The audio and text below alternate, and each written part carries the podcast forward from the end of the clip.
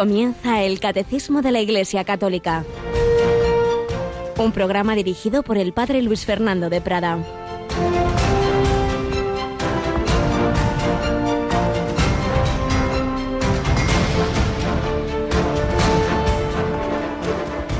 Todo de Dios, nada de mí.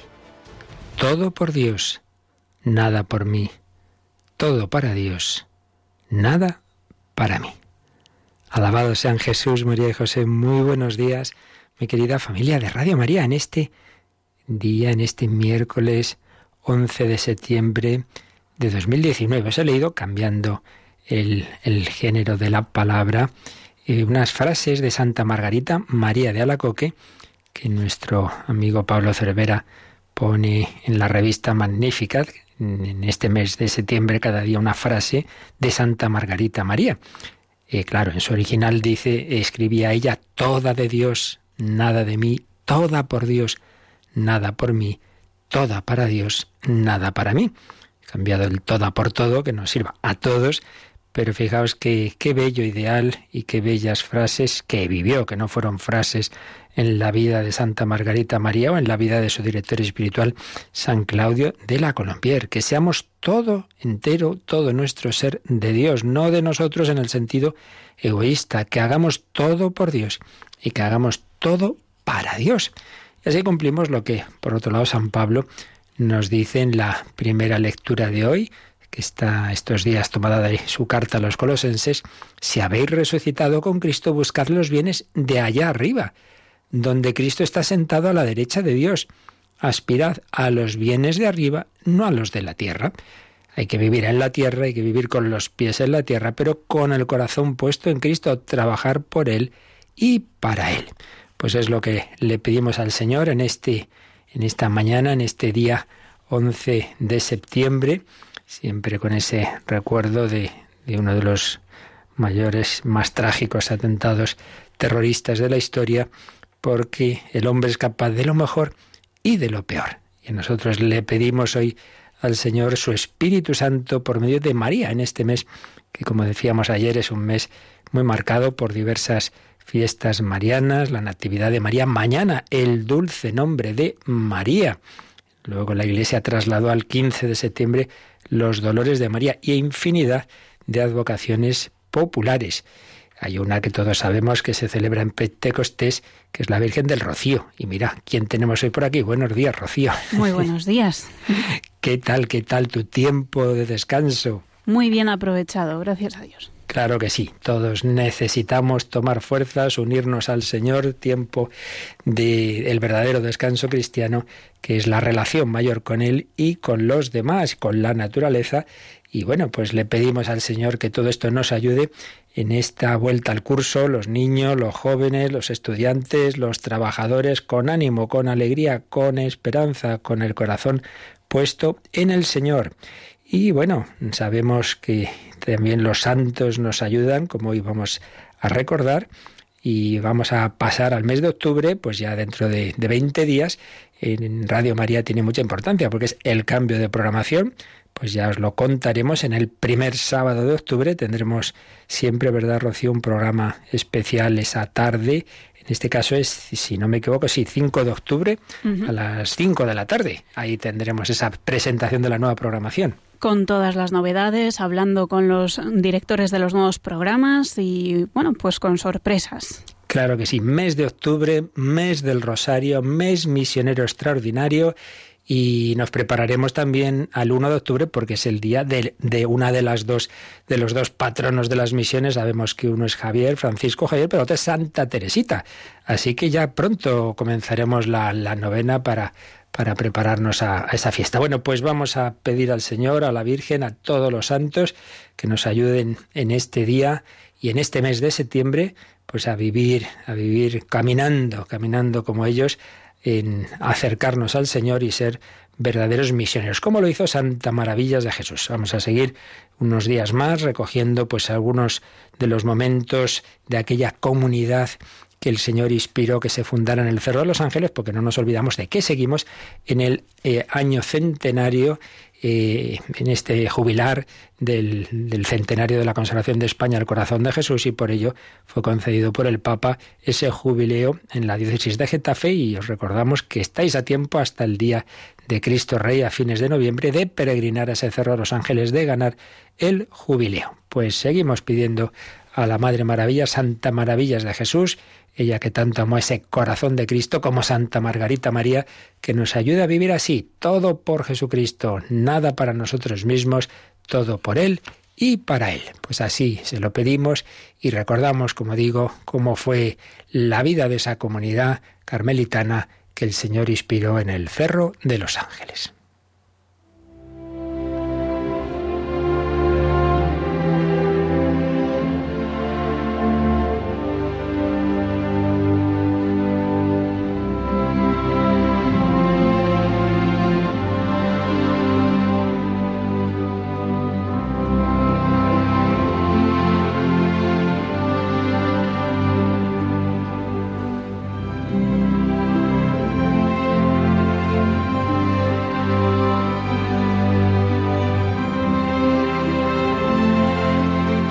En días pasados hemos estado recordando cómo las carmelitas del Cerro de los Ángeles que fueron sacadas de su convento y que estuvieron en un piso en la calle Claudio Cuello de Madrid, asombrosa y providencialmente pudieron sobrevivir sin que muriera ninguna de ellas, como tantos otros sacerdotes, religiosos y religiosas, en cambio, sí que murieron. Ellas no, el Señor las protegió. Pues bien, desde, desde aquel mes de agosto de 1936 hasta septiembre de 1937 estuvieron allí en ese piso. Hemos recordado pues algunas de las situaciones que pasaron realmente de una manera difícil, hacinadas todas ellas en unas pocas habitaciones, sufriendo muchas penalidades, registros, pero aquello asombroso que ocurrió de que un grupo de milicianos al mando de Abelino Cabrejas, que era un anarquista jefe de una de las checas más terribles de Madrid, pero este hombre se quedó tan impresionado por esas monjas que al final las protegió, no les ocurrió nada. Pero vieron que, que había que dejar ya Madrid, que, que había señales de que el Señor quería que salieran de allí, y una de esas, bueno, no, la misma Madre Maravillas escribía, nos decidimos a dejar Madrid cuando vimos que el Señor no nos quería mártires, que era lo que hubieran deseado, pero nada, cuando vimos que el Señor no nos quería mártires y en cambio obligaban a evacuar el piso y nos iban a dispersar, metiéndonos separadas por diversos pueblos. Ante esto, hubo que procurar la salida, que era muy difícil, pues no había medios de transporte y era mucha la gente que deseaba salir y muy grande la dificultad del pasaporte pero el Señor nos lo arregló todo providencialísimamente.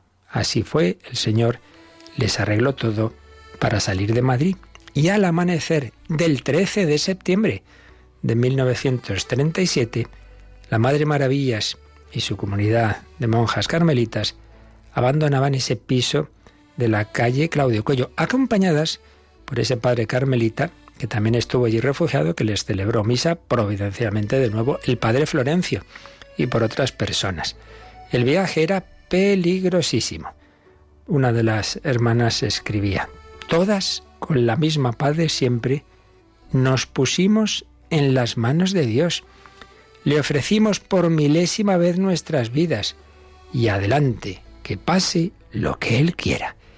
Pues así debemos hacer nosotros en todo momento en toda circunstancia, con la misma paz de siempre, ponernos en manos de Dios, ofrecerle nuestras vidas y que sea lo que Dios quiera. Desde Valencia se trasladaron a Barcelona, para desde allí pasar a Francia. Escriben, en Portbou allí era lo peligroso, porque tenían que registrar maletas y todo lo que llevábamos. Gracias a Dios nos tocó gente bastante buena, y apenas nos registraron los bultos. Pasamos sin novedad la frontera y nos fuimos a Lourdes. Allí la Santísima Virgen nos mimó de una manera extraordinaria, dejándonos entrar en la gruta. Y un sacerdote hizo que nos pusiéramos en primera fila donde los enfermos, y nos fue dando la bendición con el Santísimo.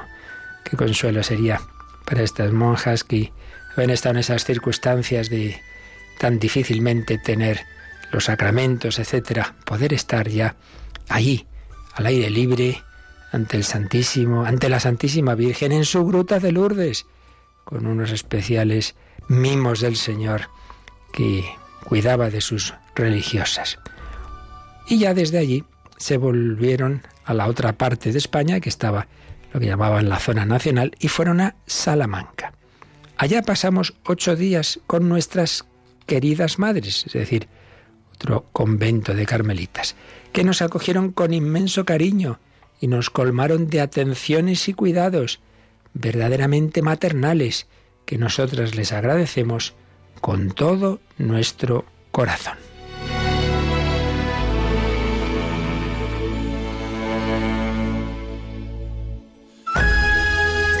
Y el 28 de septiembre, a las 9 de la mañana, las monjas se repartieron en cuatro coches con dirección a Las Batuecas, perteneciente a esa misma provincia de Salamanca.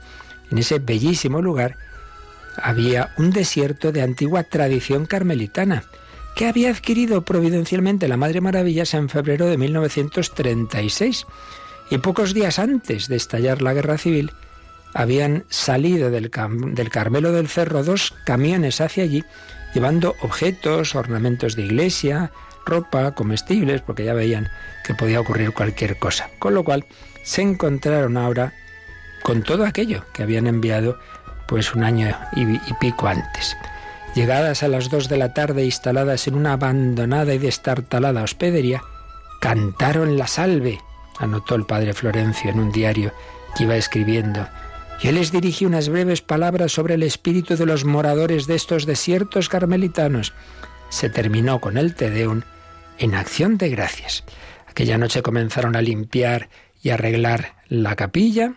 Santa Maravillas recordaba a sus hijas como nuestra Santa Madre, Santa Teresa, como nuestra Santa Madre, en sus fundaciones se pasaba la noche en claro, cuando llegaba a una casita que iban a preparar, se la pasaban toda la noche preparando la iglesita para que al día siguiente estuviera ahí ya Jesús. Nos animaba a poner el mismo amor y alegría que ella, que Santa Teresa. También nosotras, cuenta una de las religiosas, tocamos nuestra campanita para la misa al día siguiente. La celebró el Padre Florencio con gran devoción y regocijo de todas, y especialísimamente de nuestra Madre Maravillas, a quien veíamos fuera de sí. Era la primera en todos los trabajos y enseguida organizó la vida de observancia, y de aquella hospedería salió un convento cabal. Lo que en principio era pues eso, una hospedería, de momento fue el lugar en que llevaron la vida conventual aquellas carmelitas que procedentes del Cerro de los Ángeles, tras aquel exilio forzoso en un piso de Madrid y tras ese viaje a través de Lourdes, habían llegado a ese desierto carmelitano, a las Batuecas. La Madre Maravillas estaba feliz en ese valle solitario de tantos recuerdos para la orden, disfrutando, viendo en aquellas maravillas de la naturaleza la mano de Dios. Escribía, hace mucho tiempo que no he tenido deseo de nada exterior, sino de que se cumpla en todo solamente la voluntad de Dios. Este era mi único deseo desde hace muchos años, y ahora me encuentro hoy deseando quedarme aquí esta soledad me encanta, este sitio de tan santos recuerdos de nuestra sagrada orden.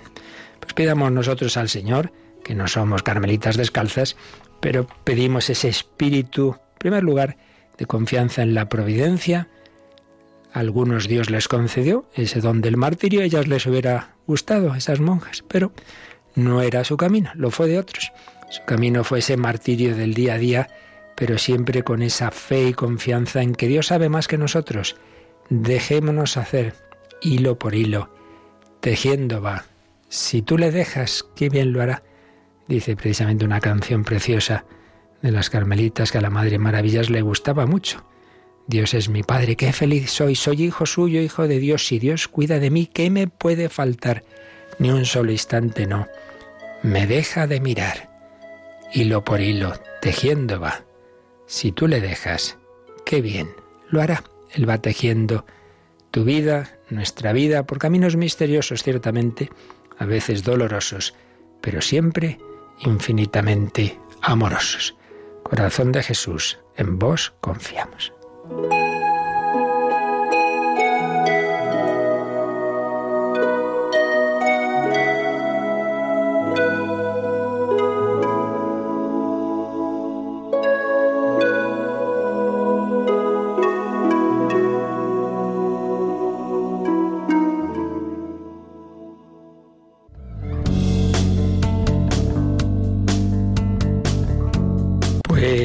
Vamos adelante con nuestro comentario al catecismo en esta parte tan bella en la que estamos, que nos habla dentro de la Iglesia, dentro de la comunión de los santos, pues la reina de todos los santos. Nos habla de la Virgen María, madre de la Iglesia, madre de los cristianos, madre espiritual.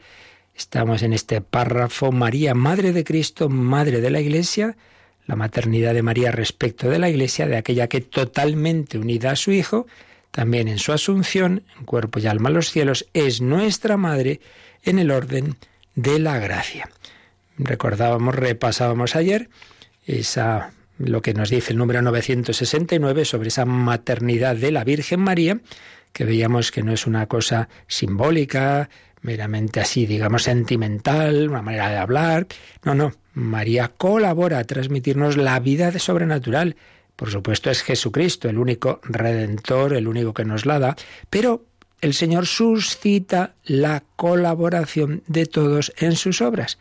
La suscita. Es todo don de Dios, pero el primer don de Dios es ayudarnos a colaborar en esos, en ese transmitir los dones divinos.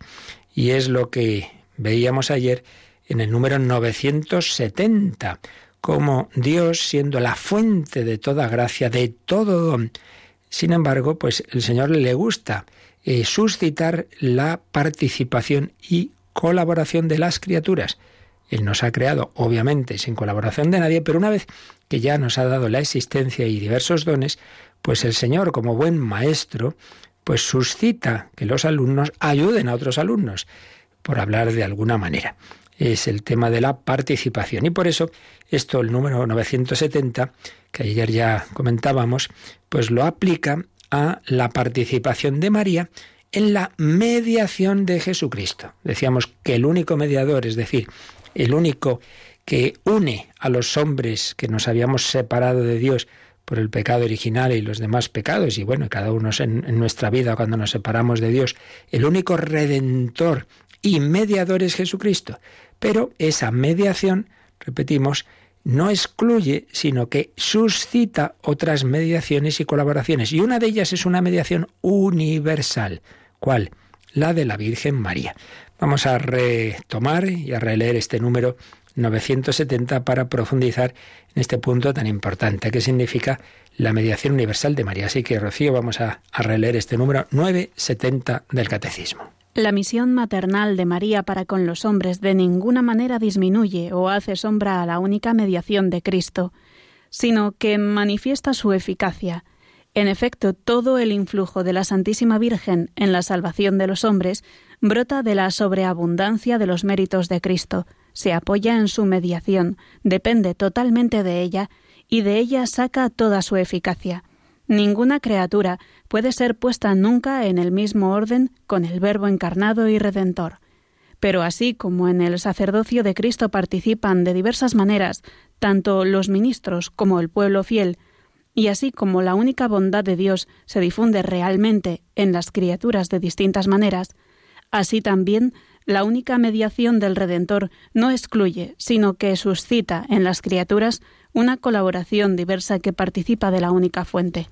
Pues bien, este es el tema tan, tan importante de que en efecto todo viene de Dios, todo es don de Dios, pero que Dios nuestro Señor suscita la participación y colaboración de sus criaturas tanto en el orden natural como sobrenatural. Poníamos el ejemplo obvio, lo más grande en el orden natural es que a este mundo vengan nuevas personas. ¿Qué más grande hay con una nueva persona humana?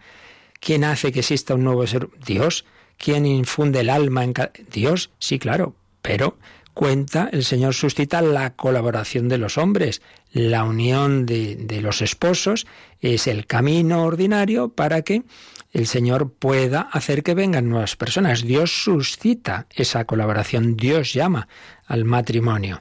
No habría persona humana si Dios no interviniera, si Dios no infundiera el espíritu, porque el hombre no es mera biología, pero el Señor no crea de cero un ser humano, no, cuenta con esa colaboración de los padres. Pues bien, eso que vemos en ese orden natural pasa también en el orden sobrenatural.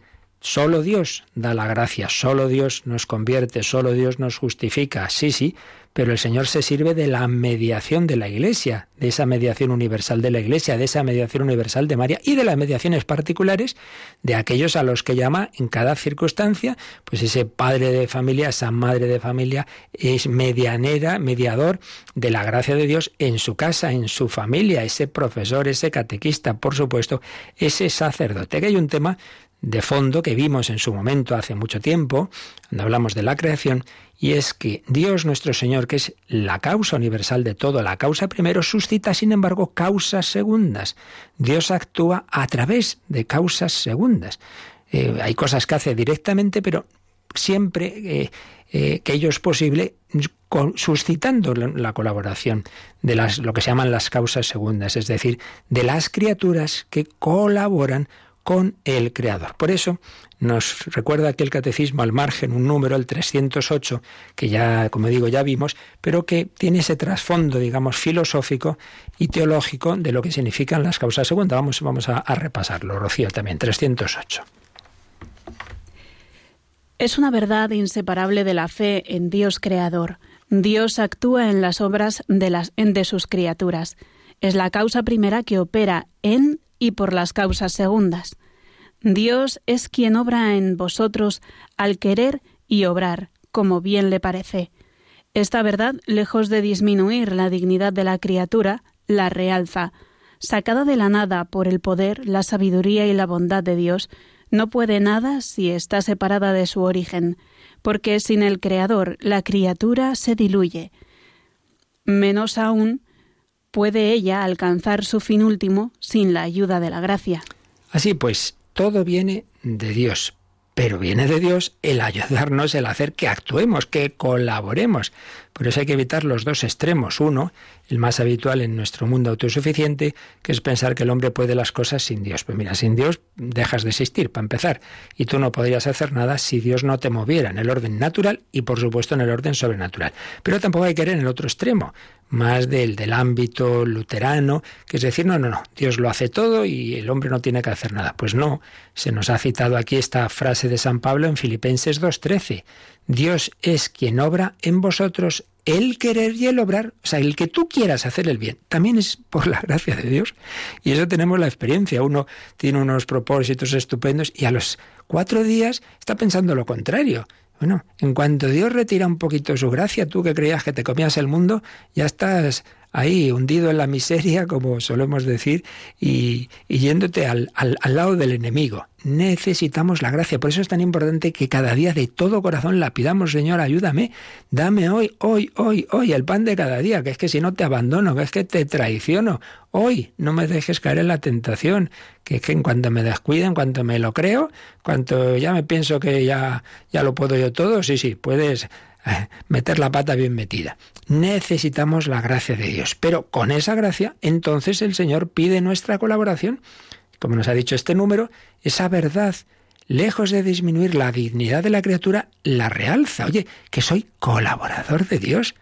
Y por su parte, pues también es muy bonito el que Dios lo quiera hacer así. Decíamos también el ejemplo de, esos padres que de varios hijos y piden la colaboración de los hijos mayores en el cuidado de los más pequeños o, esos alumnos más aventajados que ayudan a los profesores pues con la enseñanza a otros alumnos. El Señor tiene esa manera de actuar. Pues bien, esto que aquí se nos ha recordado, cómo el Señor suscita la colaboración de los demás y la participación de los demás, se aplica a esta mediación de María. Pero antes vamos a ver otro ejemplo. En el 1545, que también nos cita el Catecismo 1545, eh, nos va a hablar de cómo siendo Jesucristo el único sacerdote, sin embargo, el Señor, pues de nuevo, también suscita la llamada, nos llama a ser sacerdotes, no como digamos al margen de él, sino a hacer presente su único sacerdocio. Así que, Rocío, vamos a leer este número 1545. El sacrificio redentor de Cristo es único, realizado una vez por todas, y por esto se hace presente en el sacrificio eucarístico de la Iglesia. Lo mismo acontece con el único sacerdocio de Cristo, se hace presente por el sacerdocio ministerial, sin que con ello se quebrante la unicidad del sacerdocio de Cristo. Y por eso solo Cristo es el verdadero sacerdote, los demás son ministros suyos. Esa última frase está tomada de Santo Tomás de Aquino. Pues fijaos qué bonito. Se nos han dicho dos cosas en realidad en este número. Por un lado, que hay un único sacrificio de Cristo. Todos sabemos, el sacrificio de la cruz. Sangre derramada por vosotros y por muchos, es decir, por todos los hombres, para el perdón de los pecados. Eso ocurrió una vez para siempre y por todas en el Calvario. Sí, pero ese sacrificio de Cristo se hace misteriosamente presente en cada celebración de la misa. Orad, hermanos, para que este sacrificio mío y vuestro se hace presente, lo es la esencia de lo que ocurrió allí, que es el ofrecimiento de la vida humana de Cristo con sus alegrías y dolores y con su sangre redentora, lo que el Señor ofrece ahí de una manera cruenta, se hace presente incruentamente en la misa. En la misa no es que sea otro distinto, sino hacer presente, participar de aquel sacrificio. Pues bien, junto a esa participación, ese hacer presente en cada misa, el sacrificio de Cristo también se hace presente el único sacerdocio de Cristo. No es que esté está el sacerdote principal que es Jesucristo y luego estamos los demás. No, si es que los demás hacemos de una manera pequeñita, pero, pero real, presente al sacerdocio, al único sacerdocio de Jesucristo. Por eso se ha terminado este número 1545 con esa frase del doctor de los doctores, de, de, los teólogos católicos, Santo Tomás de Aquino. Solo Cristo es el verdadero sacerdote, los demás son ministros suyos, es decir, los que hacemos presentes a ese sacerdote dice San Agustín, bautiza Pablo, bautiza Pedro. dice, no, no, bautiza a Cristo a través de Pablo y de Pedro, a través de mí. Yo te absuelvo, no, yo no, yo te absuelvo en el nombre del Padre y del Hijo y del Espíritu Santo. Yo hago presente el sacerdocio de Cristo. Pues bien, después de poner todos estos ejemplos y este fundamento de lo que significa la participación, y, y, esa colaboración que Dios suscita, pues es cuando podemos entender mejor esto de la mediación de María el único mediador es Jesucristo, eso no implica, eh, no quiere, no quita que el Señor suscite mediaciones. Decíamos que hay mediaciones particulares, pues en el orden práctico lo vemos muy claro. Pues hombre, quitando casos milagrosos y excepcionales, normalmente uno recibe el anuncio del Evangelio pues a través de personas humanas concretas.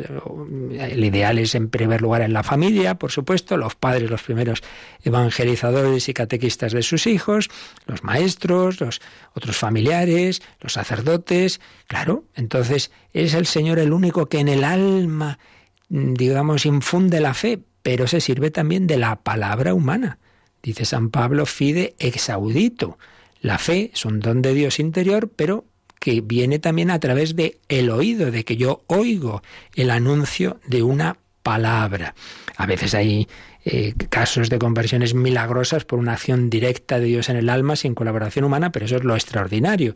Lo ordinario es que se junta la acción humana externa, digamos, ese anuncio, esa catequesis, esa palabra, ese consejo, y la acción divina, la colaboración. Pues bien, hay colaboraciones particulares, todos estamos llamados a colaborar donde Dios nos ha puesto, eh, por un lado con nuestro apostolado, pero también con nuestra oración, y ahí no sabemos dónde llega nuestra colaboración. Por eso, pues un alma contemplativa, unos monjes y monjas que rezan por el mundo entero, pues pueden ser como Santa Teresita, patrona de las misiones en haber salido de su convento, porque tenía ese corazón misionero y esas oraciones y sacrificios podrían hacer, podían hacer, y, sin duda hicieron, que se convirtiera eh, una persona que estaba recibiendo la acción misionera de un misionero en Japón como siendo pequeñita, antes de entrar Carmelita, pues supo que iba a ser ejecutado un criminal, y entonces se puso a rezar, a rezar, a rezar para que antes de morir se convirtiera, y en efecto hubo el signo de que en el último instante se volvió hacia un crucifijo, lo besó aquel criminal Pranzini, porque una niña estaba rezando por él, colaboró a la redención. Pues bien, hay alguien que colabora no parcialmente, sino en todo, que es la Virgen María. En primer lugar, porque como ya hemos explicado en bastantes ocasiones, de los días anteriores, como nueva Eva, la nueva Eva ha colaborado con el nuevo Adán en la misma obra redentora, en lo que llamábamos la redención objetiva. Dio el sí a la encarnación y luego pues estuvo con su hijo en todo momento, también al pie de la cruz. Ahí tienes a tu madre y tienes a tu hijo. Pero en segundo lugar, porque María, asunta los cielos en cuerpo y alma, intercede por todos los hombres, sus hijos por todos y cada uno de nosotros. Por eso podemos señalar tres matices que distinguen, eh, sin contraponer, pero dan el matiz especial a la mediación de María en, comparación con las demás mediaciones. ¿Cuáles? Primero, esto que digo, que la de María es universal. Todos los demás colaboramos en un cierto, digamos, nivel, un cierto número de personas que Dios nos ha encomendado a nuestro apostolado o a nuestra oración pero María colabora en todas. Segundo lugar, la, quizá la diferencia principal es que ella colabora en la distribución de gracias, gracias que vienen de una obra redentora en la que ella estuvo. Porque repetimos, después de Cristo nosotros distribuimos las gracias que Él nos obtuvo, pero es que María estuvo en esa misma obra redentora que es el origen de, de esas gracias. María colaboró en la misma redención objetiva mientras que los demás, los santos y todos los que cristianos que estamos llamados a colaborar a extender las gracias de esa redención, lo hacemos ya en este segundo momento. Después de que se realizó la obra redentora, ahora viene esa redención subjetiva, es decir, llevar los frutos de aquella redención objetiva a todos. María colaboró en la misma redención objetiva, nosotros después de que ella ocurrió. Segunda diferencia. Y tercero, es un punto que desarrolló San Juan Pablo II. Él decía en su encíclica Mariológica que hay un matiz especialmente mariano de su mediación. ¿Cuál? Y es que es una mediación maternal, maternal. Hombre, de alguna manera podríamos decir que también la Iglesia es madre, la Santa Madre Iglesia que decimos, y siempre debemos tener ese tono maternal, pero indudablemente en el caso de la Virgen María esto pues es especialísimamente claro. Por eso, si cogemos la gran encíclica mariológica, como digo, la Redentoris Mater, que estaba, estuvo fechada el 25 de marzo, día de la Anunciación del año 1987, año mariano, Juan Pablo II pues proclamó aquel año mariano que duró más de un año, pues eh, hay público esta encíclica y esta encíclica en la tercera parte de la misma se titula Mediación materna. Mediación materna. Y ahí es donde nos dice que la mediación de María está íntimamente unida a su maternidad y posee un carácter específicamente materno que la distingue del de las demás criaturas que, de un modo diverso y siempre subordinado, participan de la única mediación de Cristo, siendo también la suya una mediación participada. ¿Veis?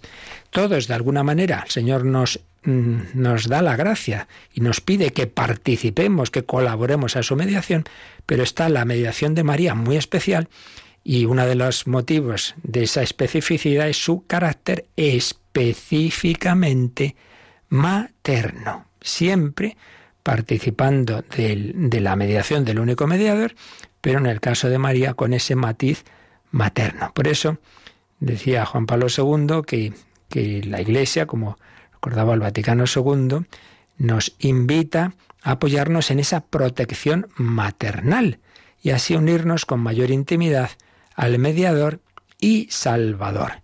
Una función, dice, especial y extraordinaria que brota de su maternidad divina. María es Madre de Dios y por eso también es Madre nuestra, como veíamos días anteriores, y puede ser comprendida y vivida en la fe, solamente sobre la base de la plena verdad de esa maternidad. Siendo María la madre del Hijo de Dios, del Hijo consustancial al Padre y compañera singularmente generosa en la hora de la redención, es nuestra Madre en el orden de la gracia.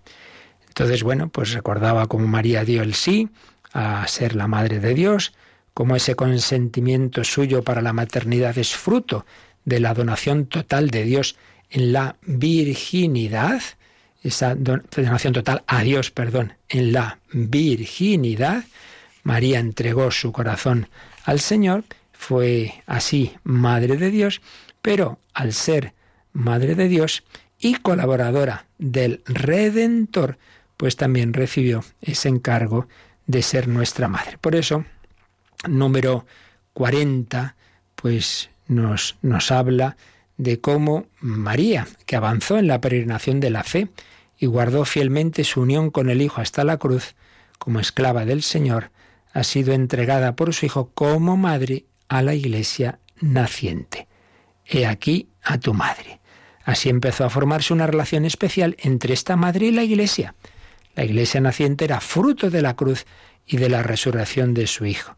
María, que desde el principio se había entregado sin reservas a la persona y obra de su Hijo, no podía dejar de volcar sobre la Iglesia esta entrega suya materna. Y después de la ascensión del Hijo, su maternidad permanece en la Iglesia como mediación materna, intercediendo por todos sus hijos. La Madre coopera en la acción salvífica del Hijo Redentor del mundo. Así pues, cooperación de María, que participa, decía San Juan Pablo II, por su carácter subordinado, de la universalidad de la mediación del Redentor, único mediador. Y así, dice el número 41, María contribuye de manera especial a la unión de la Iglesia peregrina en la tierra con la realidad escatológica y celestial de la comunión de los santos. En fin, todas unas enseñanzas preciosas que nos dejó San Juan Pablo II en esta encíclica. Pero nos quedamos fundamentalmente con ese detalle. Eh, María colabora en la mediación de Cristo, todos estamos llamados a colaborar, pero en su caso con esos tres matices. Primero, colabora en la distribución de unas gracias en cuya obtención misma ella estuvo, porque como nueva Eva ayudó, colaboró, porque así Dios le dio esa gracia, con su propio Hijo en la obra redentora, con su sí en la encarnación, un sí mantenido toda su vida, hasta la cruz y Pentecostés, colaboró en la redención objetiva. Segundo, eh, es medianera de todas las gracias, no sólo de algunas, como los demás estamos llamados en un cierto nivel particular, ella mediación universal. Y tercero, con esa mediación e intercesión de corazón materno, porque ella, madre de la cabeza del cuerpo místico, es madre de todo el cuerpo místico. Vamos a quedarnos un momento dando gracias al Señor que nos ha dado esa madre, porque tenemos esa media, medianera, una mediación suscitada por el mediador, una mediación materna y universal. Gracias, María es nuestra madre, María nos cuida, María nos quiere llevar a su Hijo Jesucristo.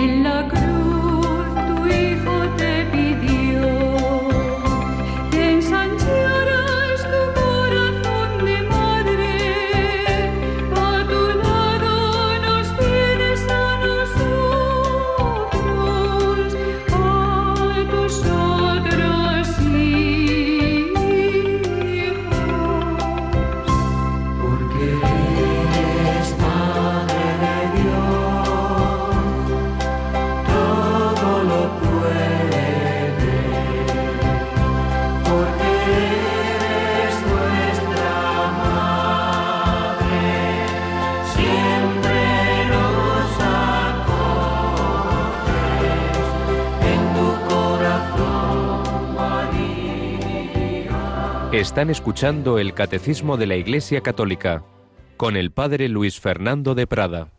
Porque eres nuestra Madre, en tu corazón nos acoges. Bien, pues recordamos que estamos comentando este apartado del Catecismo que dentro todavía de la parte de, de la Iglesia, la comunión de los santos, nos está hablando de María, Madre de Cristo y Madre de la Iglesia. Pero este párrafo este párrafo sexto, María Madre de Cristo y Madre de la Iglesia, tiene tres apartados. Uno, que terminamos ahora, que es la maternidad de María respecto de la Iglesia. Hemos visto cómo María estuvo totalmente unida a su Hijo en la vida, lo está ahora en el cielo por su asunción en cuerpo y alma, y cómo es nuestra madre en el orden de la gracia. Es lo que hemos estado explicando, madre espiritual de la Iglesia, madre de cada uno de nosotros y colaboradora del Redentor, corredentora y con esa mediación universal de la que acabamos de hablar. Ahora viene un segundo apartado que se titula El culto a la Santísima Virgen. Y finalmente veremos María, icono escatológico de la Iglesia, es decir, cómo en María se anticipa lo que, lo que estamos llamados a ser en el, en el más allá. Bueno, pues vamos a comenzar este apartado que realmente es un solo, un único número, el 971, sobre el culto a la Virgen. Lo que pasa es que aquí vamos a detenernos un poquito porque, hombre, eh, un solo número eh, concentra aquí todo. El catecismo luego va a hablar, por supuesto, de, de la relación con la Virgen en la parte cuarta del catecismo, de la oración, que aquí también cita. Pero bueno, nosotros vamos a hacer aquí, a detenernos un, algún día, dos o tres días por lo menos, para hacer una síntesis. Podríamos estar meses, claro, pero para eso tenemos otros programas, ¿verdad?, en Radio María sobre la Virgen pero al menos algunos días sí vamos a hablar un poquito del culto a la Santísima Virgen. Hemos estado viendo la verdad, lo que nos enseña la escritura, la tradición, el magisterio de la Iglesia, las verdades sobre María, pero ahora se trata de cómo esas verdades hay que llevarlas a nuestra relación con ella. ¿Qué debe implicar todo ello en el trato del cristiano con María? Y eso es realmente el culto. El culto no es simplemente algo meramente externo, sino ante todo unas actitudes de nuestro corazón. Lo que vamos a hacer es, en primer lugar, vamos a recordar algunos textos de los últimos, desde el último medio siglo, pues textos del magisterio de la Iglesia sobre el culto a María, pues algunas de las cosas que nos dijo el Concilio Vaticano II en la, en la Constitución Lumen Gentium. Luego, diez años después del concilio, hubo un documento precisamente sobre el culto a María, del Papa San Pablo VI, Marialis Cultus, culto mariano, una, una exhortación, pues eso, dedicada precisamente al culto a la Virgen. Y luego diremos algo de esta encíclica que acabamos de citar, de San Juan Pablo II, Papa tan mariano del Totus Tus Redentoris Mater. Pero, ante todo, vamos a leer, claro, este número del Catecismo que nos habla del culto a la Virgen y casi, casi, pues hoy ya no nos dará tiempo a más que a eso y poco más. Vamos a leer este número, Rocío, el número 971. Todas las generaciones me llamarán bienaventurada. La piedad de la Iglesia hacia la Santísima Virgen es un elemento intrínseco del culto cristiano. La Santísima Virgen es honrada con corazón, con razón por la Iglesia con un culto especial, y en efecto desde los tiempos más antiguos se venera a la Santísima Virgen con el título de Madre de Dios, bajo cuya protección se acogen los fieles suplicantes en todos sus peligros y necesidades. Este culto, aunque del todo singular, es esencialmente diferente del culto de adoración que se da al Verbo encarnado, lo mismo que al Padre y al Espíritu Santo, pero lo favorece muy poderosamente encuentra su expresión en las fiestas litúrgicas dedicadas a la Madre de Dios y en la oración mariana como el Santo Rosario, síntesis de todo el Evangelio. Pues bien, un solo número, pero un solo número muy denso y donde nos recoge varias citas, ambas, o sea, todas ellas son de dos fuentes, o de textos del Vaticano II o de esa exhortación que os digo del Papa Pablo VI, Marialis Cultus, comenzando, eso sí, por una frase del Evangelio, eh, una frase profética de la Virgen María. Todas las generaciones me llamarán bienaventurada. Pues ya sabemos que esto lo dice la Virgen María en su visitación. Lucas 1.48, fijaos, está anunciado está profetizado realmente el culto a María por ella misma, bueno, por ella misma, por el Espíritu Santo, que a través de María dijo estas palabras. ¿Quién en aquel momento, mm, si no tuviera fe, podría pensar que esto se iba a cumplir? Una chica desconocida en un pueblecito ignoto de una nación que no pintaba nada en el mundo del imperio romano de entonces, que va y dice allí en esa tierra palestina, todas las generaciones me llamarán bienaventurada. Y diré al que estuviera por ahí, sí, esta chica que dice, ¿no? Todas las generaciones, pero ¿quién va a saber de ti? Pues mira tú. Pues mira tú, no hay una sola mujer en toda la historia de la humanidad, pero ni, ni de lejos, vamos, ni de lejos tan conocida, invocada, nombre de millones y millones de mujeres y de hombres, José María, Luis María, etcétera, en canciones, en imágenes, en la pintura, en la escultura, bueno, todas las generaciones me llamarán bienaventurada, millones de personas que dicen Santa María, luego por nosotros Jesús, José y María, pues vaya que sí se ha cumplido la profecía, madre mía, todas las generaciones me llamarán bienaventurada. Así comienza este número 971 con esta frase de la Virgen María en el Evangelio de San Lucas. Luego, una frase del Papa Pablo VI, Mariales Cultus 56. La piedad de la Iglesia hacia la Santísima Virgen es un elemento intrínseco del culto cristiano. Esto tiene una importancia muy grande. Hay otra frase de Pablo VI que decía, no se puede ser cristiano sin ser mariano. Quiere decir lo siguiente, mirad, dentro de la vida cristiana, pues hay distintos estilos, carismas, caminos. Entonces, una persona puede tener mucha devoción a Santa Teresa, eh, y otro más a San Ignacio y otro más a San Felipe Neri. Bueno, pues eso es opcional. No, no, no, tiene una obligación de ser especialmente devoto de tal santo, de tal otro. Uno puede ser más franciscano, otro más dominico, otro más jesuita. Pues eso es distintos caminos, no pasa nada. Pero uno no puede decir, bueno, pues sí, este es mariano y el otro no, el otro no, el otro no es mariano. No, no puede ser, eh, no es lo mismo. La Virgen no está en ese orden de las cosas opcionales, sí está en ese orden determinadas devociones marianas, eso sí, eso sí. Oiga, usted tiene que hacer esto, novena y esto. Bueno, eso ya es otro tema. Pero la presencia de María en la fe y por tanto en la espiritualidad y en la piedad, eso es algo consustancial al cristianismo, porque claro, no es cualquiera decía el fundador de Schoenstatt, padre Kentenich, María no es el centro, pero está en el centro. Es que es que, claro, es que si el centro es Cristo, pues sí que Cristo solo eh, tenemos a Jesucristo, Dios hecho hombre, porque María dio su sí, porque ha estado con él, porque, bueno, todo lo que hemos visto estos días, que el Señor ha querido, ha querido esa presencia, esa colaboración de María. Por tanto, uno no puede ser cristiano sin ser mariano, porque así lo ha querido el Señor y porque lo hizo explícito en la cruz. Ahí tienes a tu madre y ahí tienes a tu hijo. Esto es así. Por tanto, estamos hablando de algo que en su esencia es fundamental en la vida cristiana. Repito, luego ya el vivirlo de una forma, de otro, con, más con tal devoción, con tal otra, eso ya sí entra en el terreno de la, digamos, de, de lo plural, opcional. Pero el que María tiene que estar presente en la vida de todo cristiano y por tanto en el culto de la Iglesia, eso no tiene vuelta de hoja. Por eso el culto litúrgico, por ejemplo, la liturgia de las horas, de la Iglesia, lo último que se reza es completas, pues lo último de completas es una antífona mariana, porque María tiene que estar presente siempre. Bueno, y entonces ya después de decir esto, pues nos va a desarrollar el, catecismo, nos va a desarrollar eh, en, en, este número, pero bueno, nos va a decir una serie de aspectos clave sobre cómo debe ser ese culto, pero ya lo vamos a, a ver mañana si Dios quiere. Nos quedamos aquí, estos últimos minutos, pues pedimos eso, caminar con María, con María, que nos ayude a tenerla siempre presente y si queréis en estos últimos minutos alguna consulta o algún testimonio sobre esa presencia de María en vuestra vida, pues rápidamente lo podéis hacer por teléfono o por correo electrónico como ahora nos van a recordar.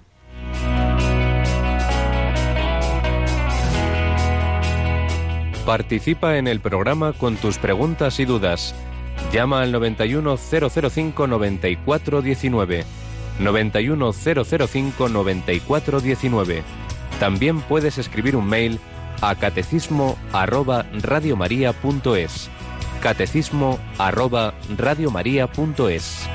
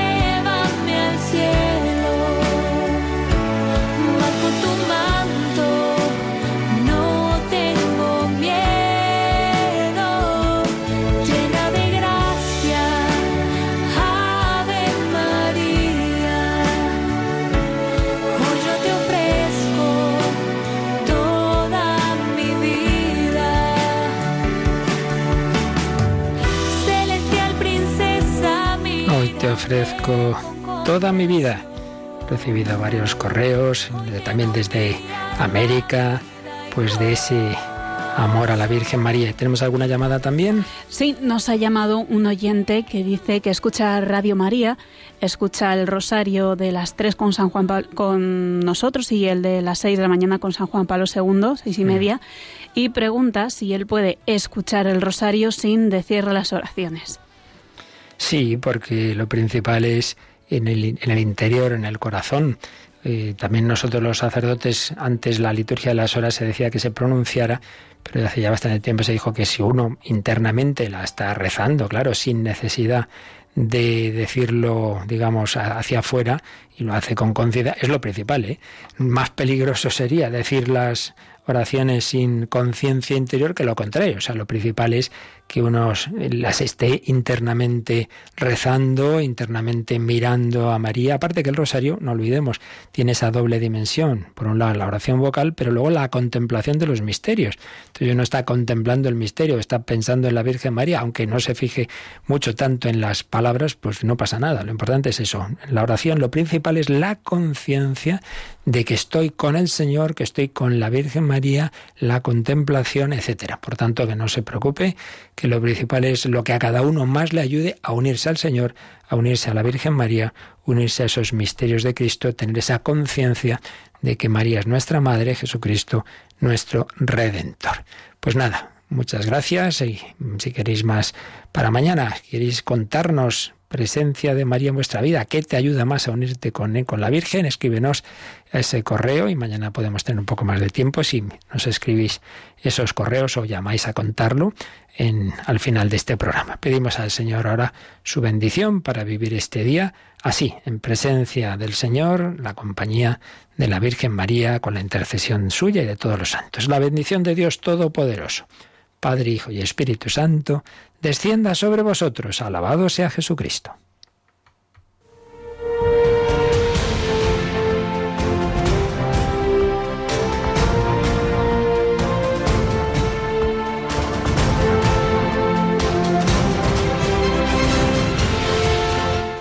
Han escuchado en Radio María el Catecismo de la Iglesia Católica,